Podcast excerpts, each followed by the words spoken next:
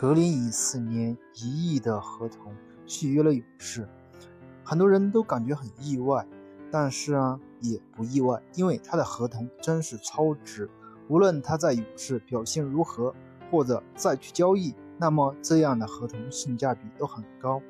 为什么格林早早要续约呢？因为明年有很多球队都没有了大的薪资空间，往往就很难再去操作。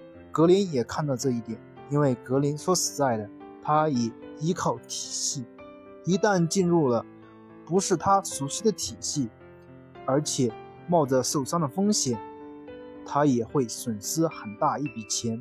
这样既能在勇士，而且又符合自己体系，这样的合同对于格林来讲是一件非常高兴的事儿。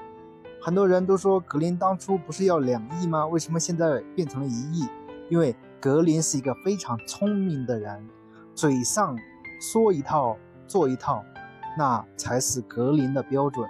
因为他看清楚了自由市场，明年的自由市场没有几支球队有很大的签约空间，所以谁也不可能给他那么多钱，所以还是好好在勇士待着吧。勇士既然搬了新球场。大家也拿了自己该拿的钱，每个人都有每个人的位置，这样打下去又舒服，何乐而不为呢？